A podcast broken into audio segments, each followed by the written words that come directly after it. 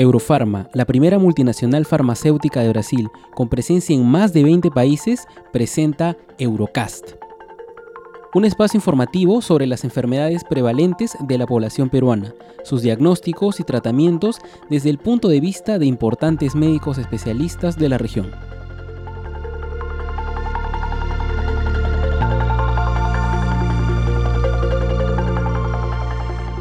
Reciban todos una cordial bienvenida a un nuevo episodio de Eurocast. En esta ocasión tenemos como invitado al Dr. Hugo Fuentes, médico oncólogo y director ejecutivo del Departamento de Investigación del Instituto Nacional de Enfermedades Neoplásicas, médico staff del Centro Oncológico Aliada y Clínica Angloamericana y actual secretario general de la Junta Directiva de la Sociedad Peruana de Oncología Médica. El día de hoy el doctor nos hablará sobre el uso de inhibidores de ciclina en combinación con letrozol para cáncer de mama avanzado con expresión de receptores hormonales. Escuchemos al doctor. Hola, les habla el doctor Hugo Fuentes, médico oncólogo. Para poner en contexto, cáncer de mama es la neoplasia con mayor incidencia en mujeres a lo largo de todo el mundo. En América, el único país donde el cáncer de mama no es el primer lugar es Bolivia, donde el cáncer de cervix ocupa el primer lugar. Y en el resto eh, todo el continente americano, cáncer de mama es la primera neoplasia en la mujer. ¿Por qué es tan importante esta neoplasia, sobre todo por la incidencia tan alta? Tenemos que para el año 2018 la proyección de Globocan tenía 2 millones de pacientes nuevas con cáncer de mama al año. ¿Y esto que generaba? Generaba aproximadamente 620 mil pacientes muertas por cáncer de mama. Cuando vemos qué es lo que ocurre en el Perú, tanto en hombres y mujeres, el cáncer de mama es la segunda neoplasia más frecuente, seguida de próstata. En el cáncer de mama representan 6.860 mujeres nuevos con esta enfermedad. Y sabemos que esto irá aumentando año a año en nuestro país y la proyección es que para el año 2040 eh, exista un incremento de poco más del 60% de los casos, siendo para este año eh, aproximadamente 11.400 pacientes nuevas por cáncer de, mama. Esta proyección también para el 2040 eh, evidentemente incrementará el número de muertes y un poco más del 70% eh, se incrementará eh, este desenlace, siendo aproximadamente 3.300 eh, pacientes muertas por cáncer de mama. Tengamos en conocimiento que el cáncer de mama es un, conjunto de enfermedades que tradicionalmente Charles Perú, por la clasificación que tuvo, la subclasificación que tuvo del cáncer de mama, la dividió en cuatro grupos. los luminales A, B, los Basalite y los triple y los ER2, ¿correcto? El día de hoy vamos a hablar de los tumores que tienen expresión de receptores hormonales, eh, llámese tumores luminales, que representan aproximadamente tres cuartos de los tumores de cáncer de mama. Cuando vemos eh, la historia del tratamiento eh, de manipulación hormonal en el cáncer de mama, pues esto tiene bastante tiempo. Ya en el año 1896, George Bitson eh, desarrollaba tratamientos quirúrgicos en estas pacientes, eh, siendo, eh, sometiéndolas a oferectomía, logrando respuestas en los pacientes de forma sistémica.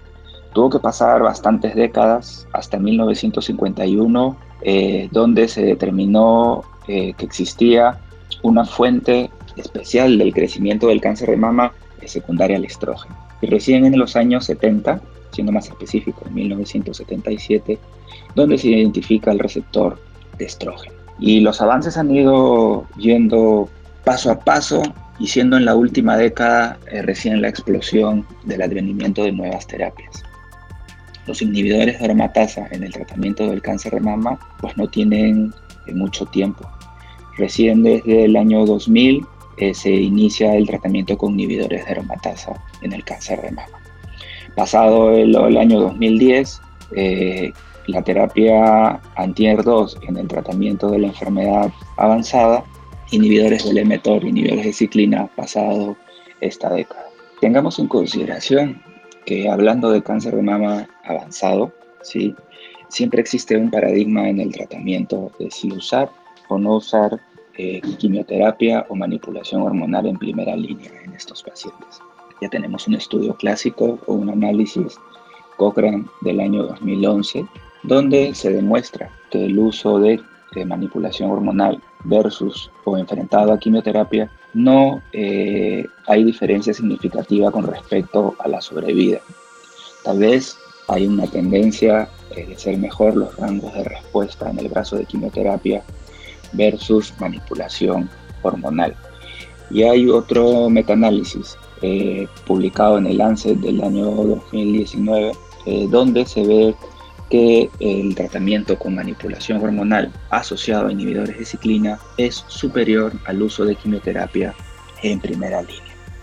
Por lo tanto, el tratamiento de elección en, en, primera línea en cáncer de mama con expresión de receptores hormonales, de acuerdo a las características clínicas del paciente es evidente, es el uso de un inhibidor de aromatasa asociado a un inhibidor de ciclina de ser posible.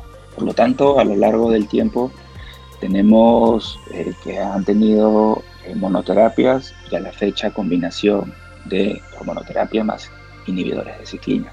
Por lo tanto, tenemos que ver qué primeras líneas eh, de monoterapia o de terapia endocrina tenemos en el cáncer de mama avanzada.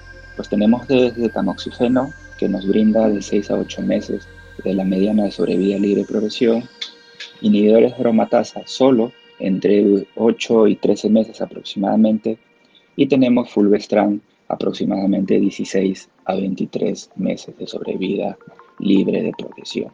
Estos son los números que tenemos con la monoterapia.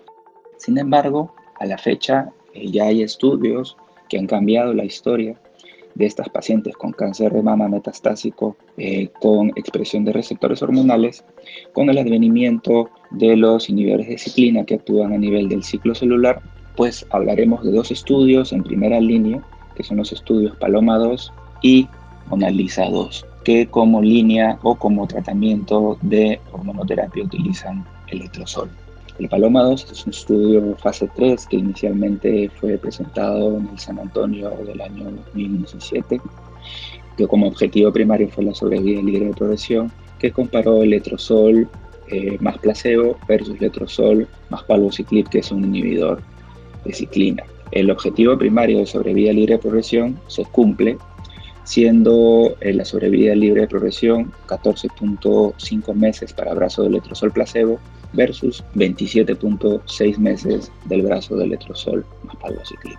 Entonces es evidente la diferencia significativa con un hazard ratio del 0.56 y una P menor de 0.00001. Esto le da aprobación a esta droga para el uso en primera línea. Y el update de este estudio que fue presentado por la doctora Rubo eh, en el año 2019 es constante la diferencia en la sobrevida libre de progresión a lo largo del tiempo de 14.5 meses para el brazo de letrozol placebo versus 24.8 meses para el abrazo de letrozol palvociclib para el punto de corte en febrero del 2016.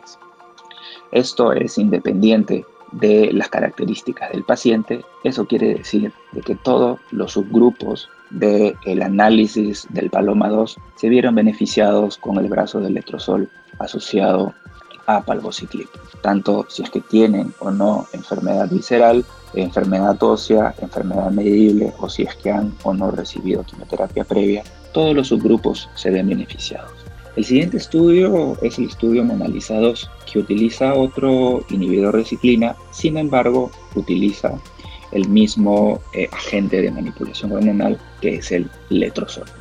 Entonces el Monalisa 2 también es un estudio fase, fase 2, fase 3, perdón, que compara el letrozol con placebo versus el letrozol con ribociclib. Eh, se reclutaron un poco más de 660 pacientes el objetivo primario sobre vía libre progresión, al igual que el Paloma 2. Los resultados fueron similares. El letrozol con placebo dio 16 meses versus letrozol ribociclib que dio 25.3 meses con un hazard ratio de 0.56, con una P estadísticamente significativa. Entonces, como vemos, el añadirle al letrozol, el primera línea, un inhibidor de ciclina, cambia significativamente la sobrevida libre de progresión, siendo casi el doble el tiempo a la progresión, con una disminución del riesgo del evento de progresión en aproximadamente 44% por los hazard ratio respectivos que he mencionado previamente. Tener en cuenta que estos estudios no fueron eh, diseñados para evaluar eh, sobrevida global. Es por eso que tenemos que acudir a los resultados de los estudios de, eh, del mundo real o el Real World Data. Entonces, en el San Antonio del año 2019 se presenta el estudio Flatrion, que es un análisis retrospectivo de base de datos. Este estudio eh, lo que vio era, dentro de alguno de sus análisis, era evaluar la sobrevida global en primera línea de letrozol asociado a palvociclip versus letrozol monoterapia. ¿Qué, pudimos evaluar en, estas, en este póster presentado en el San Antonio del año 2019? Que la mediana de sobrevida global era aproximadamente 40 meses para el brazo de letrozol y la mediana de sobrevida global no se llegó a conseguir con el brazo de letrozol palvociclip. Esto tiene una significancia estadística con una P menor del 0.0001 y un hazard ratio de 0.58. Eso quiere decir que hay una disminución del riesgo de muerte en 42% y una disminución de la, de la progresión en aproximadamente 40%. Entonces vemos que se extrapolan los resultados de los ensayos clínicos a los resultados del mundo real o real world data, tanto en sobrevida libre de progresión como en sobrevida global. Por lo tanto, tenemos que el letrozol sumado a un inhibidor de ciclina, sea palvociclip o sea ribociclip, modifican de forma significativa la primera línea en las pacientes con cáncer de mama metastásico con expresión de receptores hormonales, en casi el doble. Monalisa 2 de 16 meses a 25.3 y el Paloma 2 de 14.5 a 24.8 meses. Por lo tanto, medianas de sobrevida, de sobrevida libre progresión que superan los dos años con una calidad de vida indiscutible en estas pacientes en comparación de lo tradicionalmente usado que es quimioterapia. Algo que, que entra en mucha discusión es la secuenciación de manipulación hormonal en las pacientes con cáncer de mama metastásico con expresión de receptores hormonales. La primera respuesta es que no hay una secuencia óptima.